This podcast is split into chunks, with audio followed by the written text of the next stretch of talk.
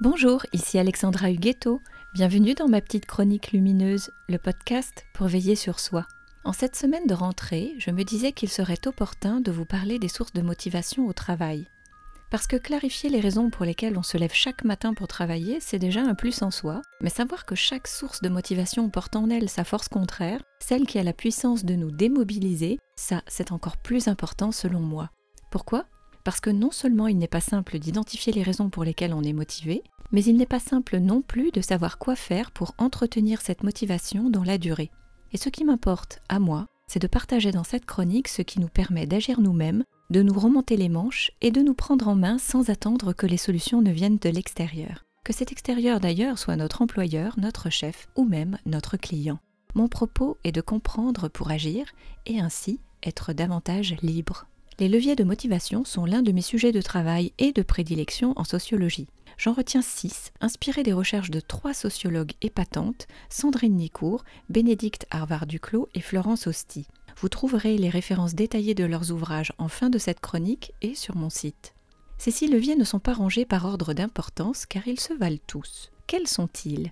Aimer son métier, avoir des relations épanouissantes avec notre entourage professionnel, avoir une bonne rémunération, obtenir un statut social, bénéficier d'un bel équilibre vie professionnelle, vie privée, et enfin avoir le sentiment de contribuer à plus grand que soi.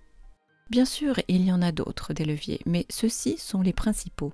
Pour ne pas dépasser le format de cette chronique, format cher à mon cœur et à votre agenda, cette thématique sera scindée en deux épisodes.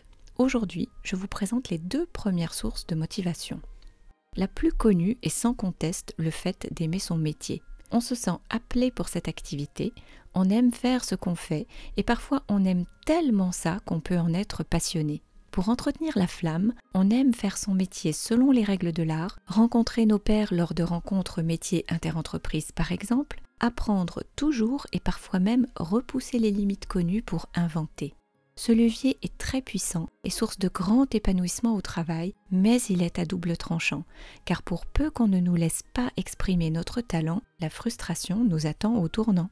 Pour préserver cette chance d'exercer un métier qu'on aime, il est donc très prudent de continuellement démontrer à notre environnement de travail notre valeur ajoutée métier et sa contribution directe à la stratégie de l'entreprise. C'est le sésame pour exercer notre talent dans la durée.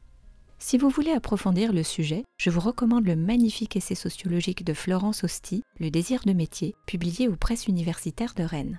Une autre source de motivation, moins connue mais tout aussi puissante, réside dans la qualité des relations que nous entretenons avec notre entourage professionnel, autrement dit en mode sociologique, les rétributions sociales. Dans ce cas, c'est l'environnement humain qui nous énergise. Il est lui-même la source de notre engagement.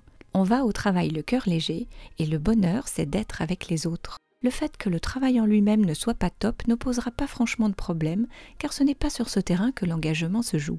Il est super chouette, ce levier, et d'ailleurs il devrait inspirer nombre de managers, car ça ne m'étonnerait pas que les jeunes générations y soient très sensibles. Mais dans nos univers fluctuants et soumis aux changements constants, ce levier est très incertain, car une nouvelle recrue ou un départ dans une équipe peuvent suffire à ruiner l'ambiance d'un service et avec elle le levier de motivation. La semaine prochaine, je vous présente les quatre leviers suivants. Dans cette attente, je vous embrasse.